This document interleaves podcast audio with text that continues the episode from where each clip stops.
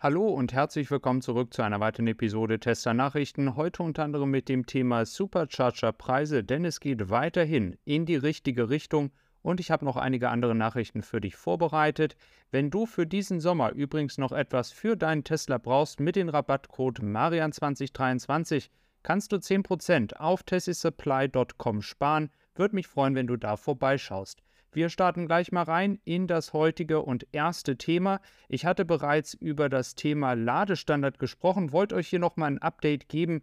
In den USA bröckelt also jetzt der Widerstand und im Prinzip alle außer Electrify America schließen sich jetzt diesem Ladestandard an. Stellantis ist zurzeit auch bereits am Überlegen, diesen Ladestandard zu übernehmen für den amerikanischen Markt. Also man kann feststellen, es ist ein Dominoeffekt und Tesla hat sich durchgesetzt. Jetzt wartet man nur noch auf die Entscheidung von Electrify America, wo ja nun VW und auch Siemens dran beteiligt sind. Also wird man mal sehen, was diese beiden Unternehmen dann machen werden. Also ein Ladestandard für den amerikanischen Markt. Hier in Europa verhält sich das ja, wie gesagt, alles ein bisschen anders. Und ich glaube, die Lösung, die wir zurzeit haben, ist ja auch so für alle Beteiligten am besten aber da mag vielleicht auch jeder noch eine andere Meinung zu haben. Also lass mal gerne hier auch dein Feedback da. Wenn wir aber schon bei den Ladestandards sind, können wir auch gleich mal auf die Supercharger schauen und hier sehen wir erstmal zwei Änderungen. Als allererstes sind die Preise leicht runtergegangen und zwar um 3 Cent in der Nebenzeit, nenne ich sie jetzt mal, also nicht der Hauptzeit und wir haben einmal eine Änderung auch in der Hauptzeit um 2 Cent. Wie gesagt, das ist ein Beispiel. Schau gerne auf die Ladestation, die du selber benutzt, denn manchmal gibt es noch regionale Unterschiede. Dann haben wir auch eine Änderung der Hauptzeit. Ähm, wie gesagt, da ist äh, Tesla inzwischen auch immer flexibler. Sie wissen also an den verschiedenen Superchargern, wann die meisten Leute dorthin fahren und das nutzen sie entsprechend als Hauptzeit. Hier war es dann entsprechend einmal 4 bis 8 Uhr und vorher war es, beziehungsweise danach war es dann 6 bis 10 Uhr.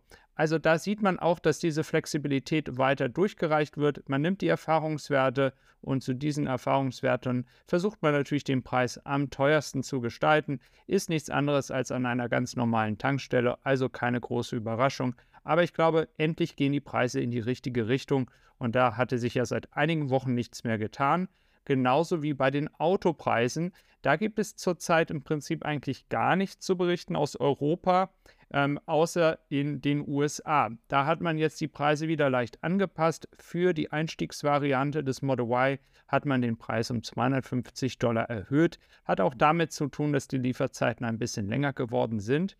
Was das Model Y Standard Range in diesem Bezug in Grünheide betrifft, ich habe leider keine Infos. Es hatten einige Leute gefragt. Ich habe hier noch keine Updates, wie dieses Problem mit den Auslieferungen aussieht. Dann blicken wir einmal auf die Tesla-Aktie, über die hatte ich in den letzten Tagen ja auch bereits berichtet. Hier nochmal ein Überblick, wenn es um die Aktien geht, die am meisten geschortet werden. Hier ist Tesla inzwischen wieder an erster Stelle mit einem Wert von 22,96 Milliarden Dollar. Wie immer, wenn eine Aktie sehr stark steigt, und das ist ja bei Tesla extrem der Fall gewesen, kommen natürlich auch die Leute, die sagen, es wird irgendwann auch mal wieder 10, 15 Prozent runtergehen. Es kann ja nicht nur nach oben gehen und deswegen setzen jetzt die ersten wieder richtig Short-Beiträge hier rein. Aber es sind ja auch noch einige vom Anfang an dabei. Also nichts Neues bei Tesla. Es wird immer Leute geben, die gegen diese Aktie wetten. Dann schauen wir noch weiter in den nächsten Bericht. Es geht nämlich um den Tesla Semi und hier haben wir einmal das Thema Lieferungen. Denn Elon Musk hat in einem Interview nochmal erwähnt, dass es darum geht, dass sie nicht genügend Batterien haben. Das heißt, eine wirkliche Massenproduktion, also ein höheres Volumen ähm, wird erst Ende 2024 erwartet. Das bedeutet nicht, dass jetzt nicht irgendein Semi ausgeliefert wird, sondern es bedeutet, dass einfach das Hochskalieren, die Menge, die man ausliefert, äh, nicht so schnell ansteigen wird, wie man es vielleicht sich erhofft hat. Es war im Prinzip eigentlich nur in einem Interview äh, bei einer Konferenz in Austin tatsächlich ein Nebensatz, ähm, den hier das Wall Street Journal aufgegriffen hat. Nur so als Information, denn ich glaube, dieser ganze Trucking-Markt ist immens wichtig ähm, für die Transformation zu erneuerbaren Energien und einer, einen sauberen Transport. Und da haben wir ja auch hier in Deutschland oder in Europa als Gesamtes noch viel zu tun. Wenn es um das Wachstum geht, einerseits von Tesla, aber auch das Wachstum der Elektromobilität allgemein, worauf wir noch gleich schauen, können wir auf jeden Fall festhalten, dass es weiterhin in die richtige Richtung geht.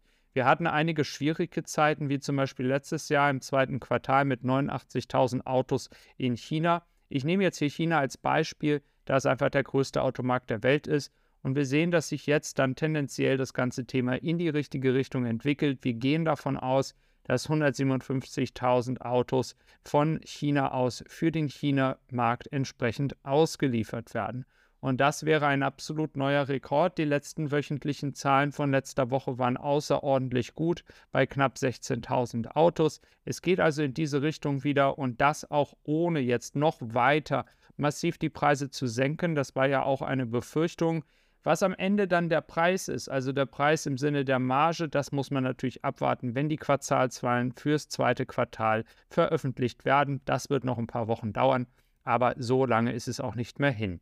Dann blicken wir einmal auf den Elektroautomarkt weltweit und da sehen wir ja ganz gut, wir sind jetzt ja bereits an einem Stand angekommen wie das gesamte Jahr 2022.